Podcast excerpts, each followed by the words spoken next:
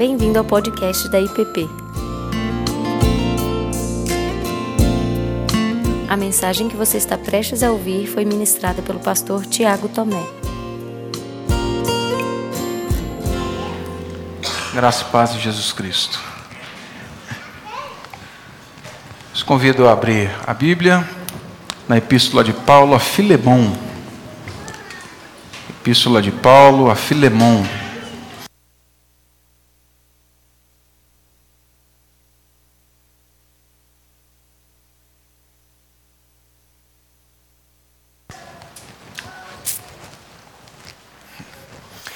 São apenas 25 versos. Eu lerei, eu peço que os irmãos me acompanhem. Filemão.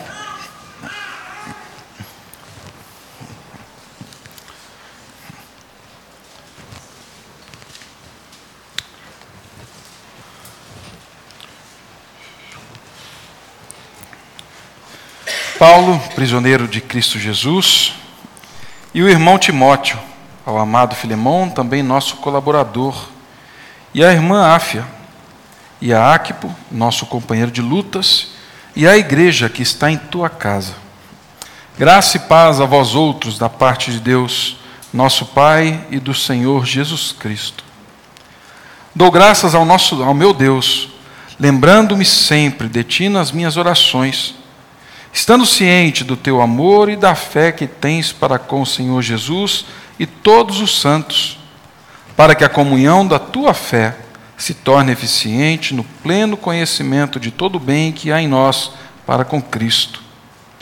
Pois, irmão, tive grande alegria e conforto no teu amor, porquanto o coração dos santos tem sido reanimado por teu intermédio. Pois bem, Ainda que eu sinta plena liberdade em Cristo para te ordenar o que convém, prefiro, todavia, solicitar em nome do amor, sendo que sou Paulo, o velho, e agora até prisioneiro de Cristo Jesus. Sim, solicito-te em favor de meu filho Onésimo, que gerei entre algemas. Ele antes te foi útil, atualmente, porém, é útil a ti e a mim eu te envio de volta em pessoa, quero dizer, o meu próprio coração. Eu queria conservá-lo comigo mesmo, para que em teu lugar me servi nas algemas que carrego por causa do Evangelho. Nada, porém, quis fazer sem o teu consentimento, para que na tua bondade não venha a ser como por obrigação, mas de livre vontade. Pois acredito que ele veio a ser afastado de ti temporariamente a fim de que o recebas para sempre, não como escravo, antes, muito acima de escravo, como irmão caríssimo, especialmente de mim, e com maior razão de ti, quer na carne, quer no Senhor. Se, portanto, me consideras companheiro, recebe-o como se fosse a mim mesmo. E se algum dano te fez, ou se te deve alguma coisa, lança tudo na minha conta. Eu, Paulo, de próprio punho o escrevo eu pagarei, para não te alegar que também tu me deves a ti mesmo. Sim, irmão, que eu receba de ti no Senhor este benefício. Reanima-me o coração em Cristo. Certo como estou da tua obediência, eu te escrevo, sabendo que farás mais do que o que estou pedindo. E ao mesmo tempo, prepara-me também pousada pois espero que por vossas orações vos serei restituído. Saúdam-te, Epáfras, prisioneiro comigo em Cristo Jesus, Marcos, Aristarcos, Demas e Lucas, meus cooperadores. A graça do Senhor Jesus Cristo seja com o vosso espírito. Palavra de Deus. Amém. Pai Santo,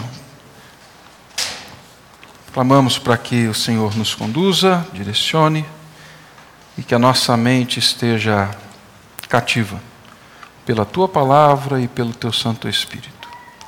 No nome de Cristo Jesus. Amém. Amém. Meus irmãos, nos próximos três domingos, este e os próximos dois, é, nós vamos caminhar olhando para essa epístola de Paulo a Filemão. É, seguindo esse tema, refazendo os laços. Toda essa epístola de Paulo, ela tem uma única temática, que é do perdão e da reconciliação. Mas Paulo constrói não só esse tema, como nessas pequenas palavras, vai trazendo para a gente muita riqueza. E talvez não resolva as suas questões e as minhas com relação ao perdão. Mas certamente essa carta de Paulo, essa epístola de Paulo a Filemão, nos ajuda a construir um cenário, nos dá pistas de como lidar com o coração que necessita perdoar. Hoje, nessa introdução, eu gostaria de passar nesse grande tema, que é o perdão e a reconciliação na epístola de Paulo a Filemão. E já de tempos, olhando e lendo a epístola, eu fui lá no Google, no mesmo computador que talvez você tenha lá na sua casa, o mesmo acesso à internet, e fui procurar um pouquinho sobre esse tema do perdão. E não só do perdão, mas um tema que tem ah, preocupado bastante o mundo acadêmico. Tanto que a Universidade Federal Fluminense, dentro da Faculdade de Medicina, colocou uma matéria sobre perdão. E aí, quando eu procurei, eu fiquei assim, pasmo, porque passam de 18 milhões os resultados de quando você procura o tema perdão e bem-estar, ou perdão e saúde. Está lá. Eles vão, essas páginas, e eu confesso para você que eu não passei da segunda página de pesquisa, mas eu fui olhando ali o que cada uma delas dizia, e ali aparece Veja, Exame, ah, aparece Super Interessante, outras revistas de saúde, né? muitas delas falando de um mesmo tema. Elas vão apresentando resultados de como a falta de perdão tem aumentado o índice de infartos, doenças autoimunes, psicossomáticas. Algumas dessas pesquisas, além dos resultados, elas apresentam realmente, são textos longos, são pesquisas longas, que vão falando para mim e para você como o perdão mexe com as estruturas cerebrais. Vai mostrando ali, diante de pesquisas, como enzimas, hormônios são liberados no organismo como caminhos, sinapses cerebrais, elas acontecem quando você caminha com perdão, e todas elas falando do bem-estar, falando da vida com qualidade e de vida que se prolonga. A ponto, tá? E são duas realidades. Hoje de manhã nós falamos na escola dominical de uma delas, sobre a solidão, mas agora eu trago sobre o perdão. Eles dizem que a falta de perdão traz mais danos do que o próprio tabagismo para o físico, para o corpo. E são muitas as pesquisas nessa área. Mas tem uma neurocientista, que é professora da UFRJ, a Suzana Herculano, e ela tem publicado muitos estudos nessa área e tem dado entrevistas tal. E eu achei uma entrevista dela, finalzinho, na verdade, de uma entrevista dela na, na Folha, pode colocar aqui, ah, na Folha de São Paulo, lá em 2014, onde depois de discorrer sobre os benefícios do perdão, ela termina assim: O perdão católico universal não nos mantém a salvo de quem não presta. Ruminar o ódio faz mal, mas ainda há uma saída banir o infrator da sua vida e mente. Quando não há perdão, a distância ajuda. Vamos falar a verdade? Você olhou aí e falou assim: nossa, que pesado, pastor, esse negócio de banir a pessoa da vida, né? É... Mas muitas vezes nós agimos da mesma forma. Porque é um jeito da gente não carregar dor, é um jeito de a gente não carregar o sofrimento e até mesmo de nos livrarmos daquela acusação que vive em torno do cristão, falando assim: rapaz, você tem que perdoar, e você não vai perdoar? Então o que está longe dos olhos, dá longe dos olhos, fica longe do coração. Se eu não vejo, talvez eu não vá sofrer. Então o melhor realmente é banir. E eu acredito piamente que todas essas pesquisas em torno desse tema, inclusive da Suzana, que tem desenvolvido pesquisas nessa área, elas são dádivas divinas, meus irmãos. Todas essas pesquisas são atos da graça divina, dizendo para a humanidade cada vez mais em si mesmada, uma humanidade cada vez mais fechada em si mesmo, e Deus dizendo assim: abram os olhos. Toda essa descoberta científica dizendo para a humanidade que o perdão traz vida. É graça divina sendo revelada a nós. E aí eu poderia argumentar aqui, qualquer outro, com inúmeros estudos científicos sobre o benefício do perdão. Traçar alguns traços, os passos como muita gente faz, né? E alguns deles podem até ajudar a gente. Mas eu reconheço que existe uma realidade interna, uma realidade mais profunda, que ultrapassa essa questão racional. Eu li, eu entendi, mas parece que tem algo grudado na alma, tem algo agarrado lá que não me permite perdoar. Eu reconheço que existe uma realidade que talvez torne o perdão algo mais complexo, mais difícil. Para alguns, se torna até um algoz na alma. Porque quando o perdão e a palavra perdão surge, eu sou vilipendiado porque eu queria perdoar, mas eu não consigo. Eu sei o que eu tenho que fazer, mas os afetos não respondem. A coisa está incrustada na alma. E a minha oração ao longo desses três domingos, especificamente nessa noite, é que Deus de alguma forma nos oriente que Deus de alguma forma traga o milagre do perdão.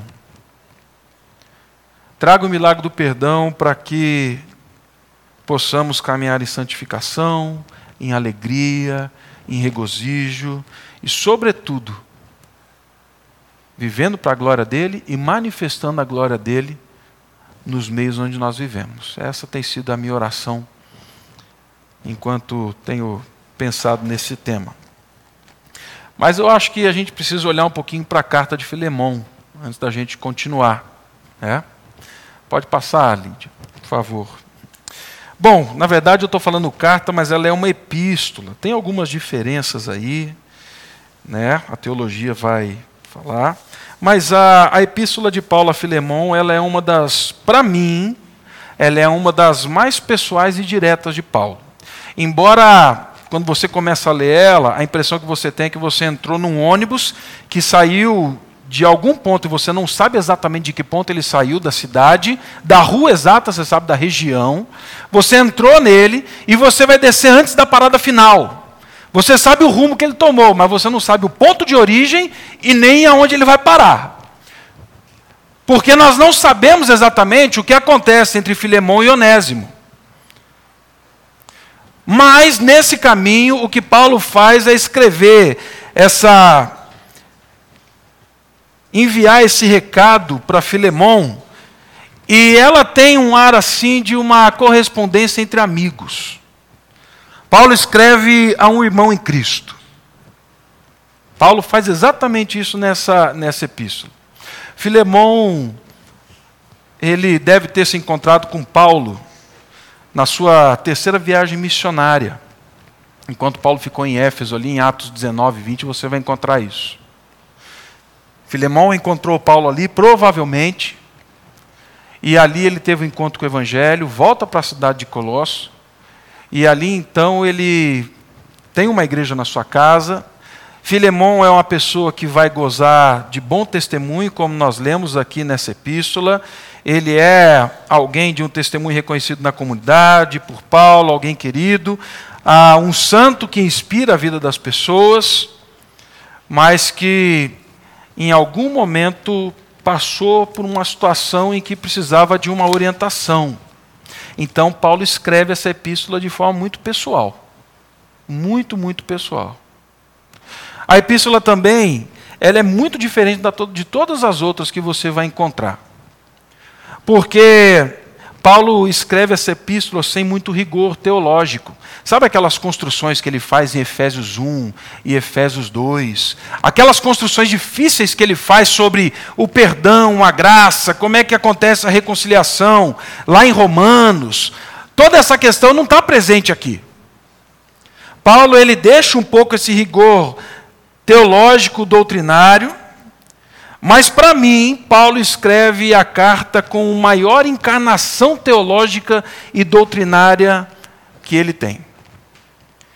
Aqui nessa epístola é quando Paulo ele realmente encarna o evangelho e ele apresenta o evangelho agora não mais de forma expositiva, mas ele vai mostrar o que o evangelho faz, como o evangelho age quando nós estamos falando de perdão.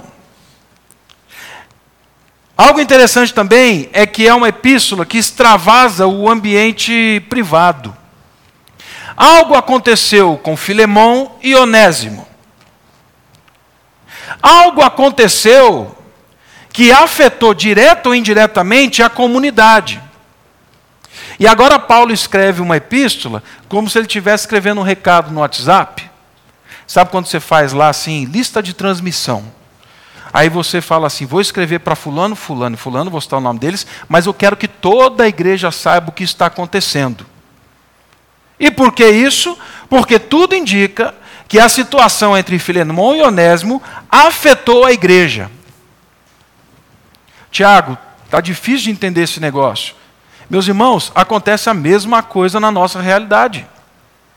Muitas são as circunstâncias dentro da IPP, dentro das comunidades, dentro do povo de Deus, que afetam sim os relacionamentos interpessoais dentro da igreja. Às vezes não foi comigo, não foi com você, mas foi com outro. E eu fiquei chateado com o outro, porque o outro fez aquilo com o outro. E as conversas rodam, e as conversas chegam. Às vezes não é fofoca. Às vezes são circunstâncias que não é ruim que isso chegue na comunidade, mas são outros tipos de circunstâncias. Muitas vezes, divórcio, dívidas, dificuldades, discussões, discórdias. Isso extravasa, gente. E isso interfere. E essas conversas vão tomando conta da comunidade. E Paulo sabe o quanto isso estava afetando aquela igreja. E é por isso que ele escreve para Filemão. Ele cita alguns outros nomes que aparentemente foram afetados por isso, e para mim são família de Filemão, mas ele está escrevendo e pensando na igreja toda. E por fim, uma característica central da epístola é que em 335 palavras, Paulo vai tratar de um tema que perpassa toda a nossa existência: perdão e reconciliação. E é difícil falar de perdão porque como nós vamos ver, o que Paulo apresenta aqui é algo muito escandaloso. Paulo apresenta aqui algo que ofende muitos. Para o mundo da época, o que Paulo apresenta é assustador. Requer passos de Filemão, requer passos da igreja. Mas o que nós vamos ver aqui é que Paulo está invertendo, ele está virando o mundo de ponta cabeça quando ele fala de perdão para Filemão, para a igreja, para a cultura da época. Era mais do que simplesmente acolher um ex-escravo fugitivo. Era virar as circunstâncias, o modo de ver a vida de ponta cabeça. Era mexer com a estrutura social do Império Romano. E Paulo sabe que nesse ponto, na situação que chegou, não adiantaria muita argumentação teológica, senão a encarnação do perdão, que é o que nós vamos ver no finalzinho da nossa meditação. Bom, mas qual foi a ocasião né, e a tensão que a carta apresenta. Pode passar, por favor. Até onde nós sabemos, é, não só pelo relato bíblico, mas por comentário de alguns outros pais da igreja, e documentos que nós temos, Onésimo era um escravo que gozava assim de, de privilégios dentro da casa de Filemão. Seria interessante se nós tivéssemos tempo para falar da escravidão no primeiro século e hoje. Gente, são características muito diferentes, bem diferentes, com leis, com privilégios, também com, com ah, penas e penas severas e duras, mas é muito diferente, muito diferente. Onésimo, provavelmente, ele desfrutava de certo privilégio na casa de Filemão. Lembra de José? Era escravo. José se tornou o maioral dentro de um império do qual ele era escravizado. Lembra de Daniel? Foi levado escravo. E ainda assim se tornou primeiro-ministro. Provavelmente Onésimo estava nessa situação. Não só nisso, como Onésimo também deveria ter influência, ação, trabalhar diretamente com a fonte de lucro de Filemão. Nós não sabemos o que Filemão fazia, mas ele trabalhava nos negócios de Filemão. E aí, em algum dia, esse Filemão que se converteu e deixou de tratar o Onésimo como talvez tratava antes da conversão, afrouxou a rédea, como alguns dizem. E aí o Onésimo falou assim: está aqui a grande oportunidade. E ao que tudo indica, pelas palavras de Paulo aqui, Onésimo pegou dinheiro, roubou Filemão e fugiu. E ele foge para Roma. Porque Roma é uma cidade, né, na verdade, não só Roma, mas o Império Romano, ele era composto assim de uma multidão de escravos. A maioria da população do Império Romano eram de escravos. Pastor Tiago, está difícil de entender isso. Não, a mesma coisa que está acontecendo com Moisés. Os escravos eram mais do que os próprios egípcios. Acontece isso no Império Romano. E por causa disso, o que eles vão fazer? Eles criam leis em que, se algum escravo fizer algo, sair da linha, ele tem que ser punido, para que sirva de exemplo para outros. Porque vai que pega a moda de um ou outro se rebelar. E não podia. Onésimo pega esse recurso, Onésimo foge então em direção a Roma, e nessa fuga, Onésimo é encontrado e é preso. Ele pensou que ia dar um perdido no meio de todo mundo, mas não consegue. E não coincidentemente, mas Jesusidentemente, ele encontra com Paulo. Ele encontra com Paulo nas algemas, na cadeia, na prisão. E ali então ele ouve do Evangelho, provavelmente conta toda a sua história a Paulo. Paulo conhece Filemão, porque ele conheceu enquanto estava pregando em Éfeso e fala: rapaz, Jesus é bom demais, olha o que ele está fazendo aqui. Eu vou escrever uma carta para Filemão. E eu já sou velho, você tem me servido aqui. Glória a Deus por isso. Mas nós precisamos acertar as coisas. Então eu vou escrever essa carta, não só a fim de reconciliá-lo com Filemão, mas para que você seja reconciliado com toda a comunidade, com todos aqueles que talvez sofreram dano, se não financeiros, emocionais e outros mais. E aí mora uma grande questão uma grande questão da nossa conversa. O fato comum é que no Império Romano, ah, se um escravo fugisse, ele teria que ser punido, certo? Onésimo deveria ser punido por Filemão. O problema todo é que quando Paulo envia Onésimo agora para Filemão, Paulo envia Onésimo de forma diferente. E o grande risco aqui não está mais no medo que Roma tem, que é esses cristãos estão amolecendo com os escravos, e aí esse negócio vai virar moda, e esse negócio vai complicar a nossa vida. Mas o grande risco real para a cultura, o grande risco para o status quo, o grande risco para a economia que girava em torno desses escravos, era a palavra de Paulo. Porque agora Paulo faz um pedido para Filemão. E o pedido de Paulo para Filemão é que ele não recebesse Onésimo como um escravo. E que ele não tratasse a volta de Onésimo como um escravo. E que ele não vilipendiasse Onésimo como escravo. Que ele não expusesse Onésimo com tudo aquilo que era devido e culturalmente aceitável e pedido. Mas que ele recebesse Onésimo como um irmão em Cristo. Você tem ideia do que é isso? Você tem ideia do que Paulo está pedindo para que Onésimo faça? Para que Filemão faça? É inverter toda a lógica de um mundo, de um reino. É inverter toda a lógica social. Falando assim, abra mão. Abra mão, Filemão da demonstração pública de poder e da disciplina e trate ele como um irmão. Por isso é que ela é escandalosa. Por isso que essa epístola de Paulo, ela tem uma força gigantesca. Ela vai causar um confronto sério com a cultura. Ela vai causar um confronto sério com a cultura que está talvez arraigada, implantada em Filemão e na igreja, falando assim: é justo ele apanhar. Olha o mal que ele te fez.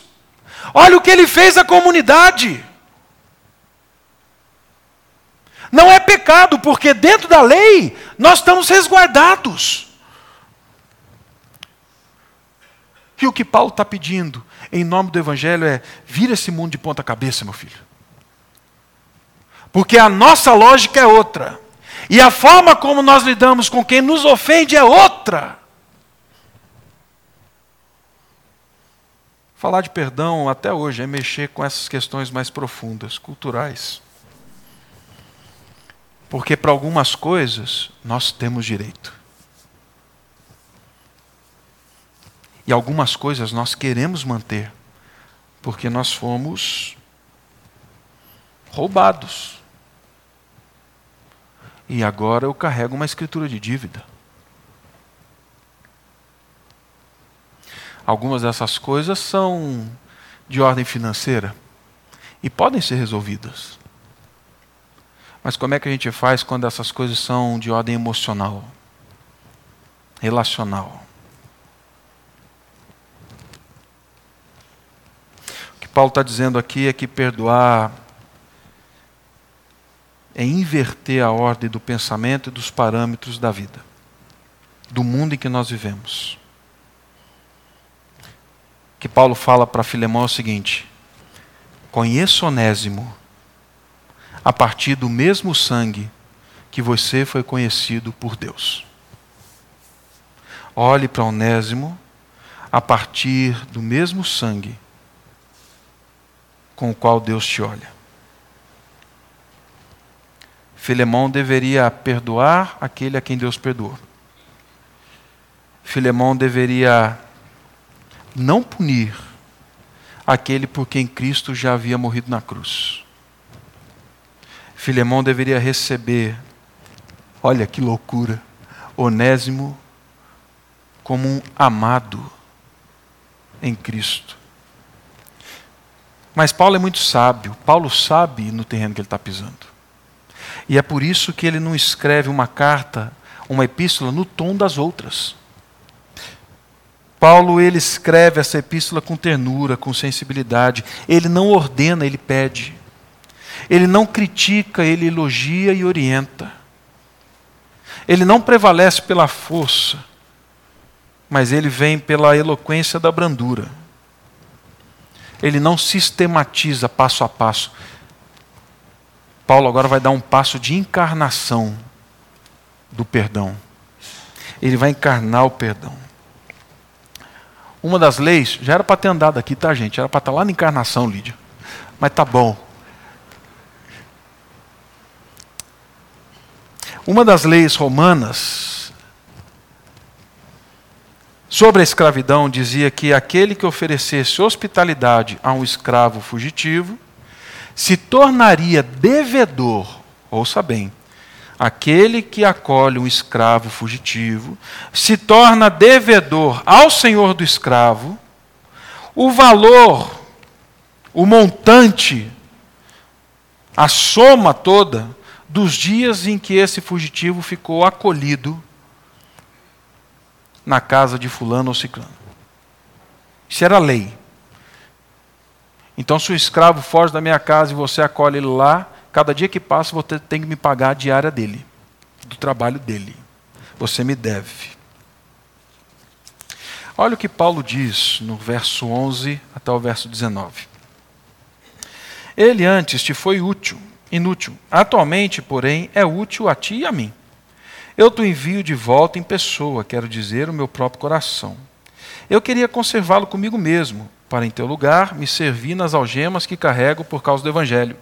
Nada, porém, quis fazer sem teu consentimento, para que de tua bondade não venha a ser como que por obrigação, mas livre vontade. Pois acredito que ele veio a ser afastado de ti temporariamente, a fim de que o recebas para sempre, não como escravo, antes muito acima, como irmão caríssimo, especialmente de mim e com maior razão de ti, quer na carne, quer no Senhor. Se, portanto, me consideras companheiro, recebe-o como se fosse a mim mesmo. E se algum dano te fez, ou se te deve alguma coisa, lanço tudo em minha conta. Eu, Paulo, de próprio punho o escrevo: eu pagarei. Eu pagarei. O que Paulo faz aqui, nessa carta, nessa epístola, é, na verdade, se apresentar como um mediador entre Onésimo e Filemão para quitar o débito de Onésimo. A dívida de Onésimo é colocada na conta do Paulo, e o Paulo fala assim: Eu voluntariamente vou te pagar, eu vou te restituir. Para além disso, Paulo escreve a carta falando assim: agora eu quero que você seja reconciliado, não existe dívida entre nós. O processo completo, Filemão, não é eu te mandar dinheiro, não é nem mesmo eu comprá-lo, mas é que ele seja restituído a você como irmão. O que Paulo faz aqui é encarnar o Evangelho de Cristo Jesus.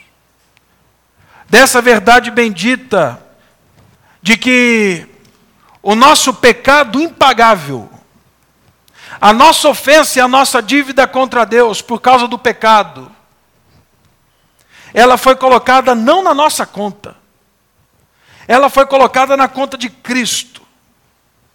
E agora, Cristo naquela cruz, naquela cruz maldita, naquela cruz bendita, ele pega a nossa escritura de dívida, ele pega a nossa escritura de fuga, ele encrava na cruz, e não só crava na cruz, como depois ele rasga. E mais do que isso, ele realiza a justiça perfeita e completa para a glória de Deus, que qual é? Nós nos reconciliamos com o nosso Senhor e o nosso Pai. Lá em 2 Coríntios 5, 19, 20 e 21, você vai encontrar exatamente esta ação de Cristo. Que Paulo faz com Onésimo e Filemão é resolver a questão não por compulsão, não porque eu mando e você obedece, porque eu sou apóstolo e você é discípulo. O que ele faz é resolver o perdão por redenção. Meu irmão, enquanto você lidar com o perdão e tentar lidar com o perdão na sua vida, na sua alma, por compulsão, na sua força, talvez tentando lidar com o ofensor, talvez tentando bani-lo da sua alma, sem entrar no caminho da redenção, nada vai acontecer. O perdão continuará sendo um peso. e nunca motivo de louvor e glória ao nosso Deus. Dessa forma, terminando, mais que um sentimento, eu creio que a carta de Paulo a Filemão é um tesouro para mim e para você. É um tesouro onde nós aprendemos que o perdão muitas vezes vai nos custar. O perdão muitas vezes vai nos levar a assumir dívidas do passado, financeiras, emocionais. O perdão muitas vezes vai te levar a assumir os males que causaram, o tempo passou, a marca está ali. Mas eu acredito que, na medida em que caminhamos com o perdão, com os olhos na redenção de Cristo, e caminhamos nos conformando com Cristo na medida em que perdoamos, o perdão será esse caminho de vida. Muitos são os atos de conformidade com Cristo. Muitas são as disposições da vida em conformidade com Cristo, mas eu acredito que uma das maiores e um dos passos mais difíceis talvez seja nós tratarmos o outro como Paulo está ensinando Filemão a tratar, ou seja, perdoe não por compulsão, perdoe por redenção. Na medida em que eu faço isso, eu me conformo com o meu Senhor. E na medida que eu me conformo com o meu Senhor, eu caminho em santidade. E na medida que eu caminho em santidade, o ambiente onde eu estou é transformado. Na medida que o ambiente onde eu estou é transformado, a glória de Deus é vista, manifesta e pessoas louvam e glorificam a Deus. E talvez Nesse momento, aquilo que castiga, que assombra,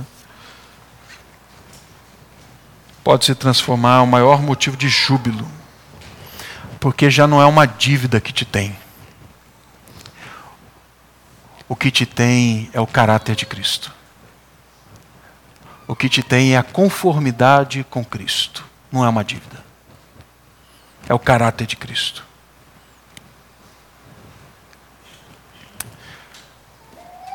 Terminando na reportagem que eu coloquei no comecinho, a Susana diz assim: O perdão católico universal não nos mantém salvo de quem não presta. Ruminar o ódio faz mal, mas ainda assim há saída: banir o infrator da sua vida e mente. Eu concordo com ela. Por mais triste que seja,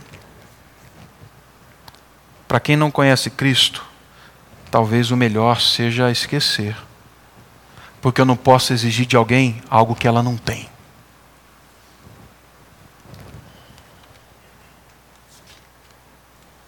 Mas a minha oração por mim mesmo e por toda a nossa igreja é que a gente caminhe no caminho excelente, no melhor. Em Jesus, o perdão pela redenção, ele não bane pessoas, ele une pessoas. No perdão, o testemunho de acusação se torna testemunho de milagre.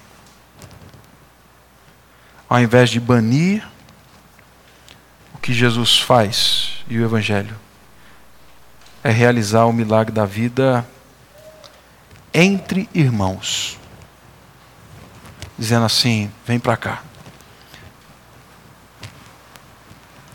E talvez esse mundo fique assustado. E talvez as pessoas que nos cerquem fiquem assustadas. Mas que bom se elas ficarem assustadas. Que bom se em algum momento Deus nos encontrar e falar assim: perdoe. Não só porque eu te mando mas porque você tem que se conformar com aquele que você diz seu Senhor e Mestre. Perdoe como eu perdoei quando eu redimi você. Vamos orar?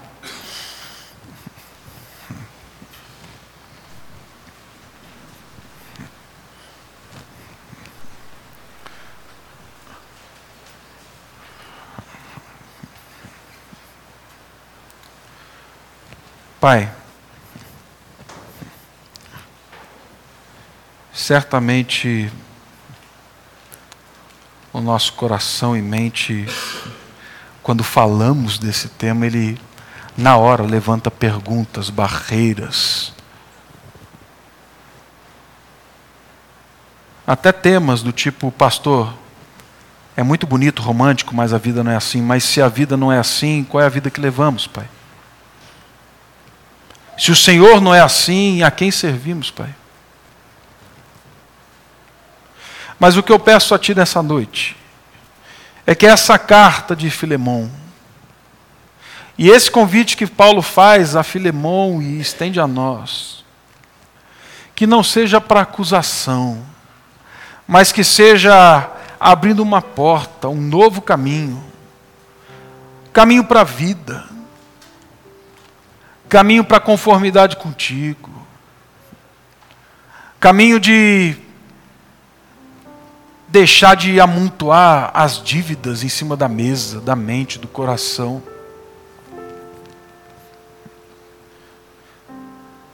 Podemos aprender muita coisa pela razão, Pai, mas reconhecemos que só o Senhor pode tocar lá onde dói.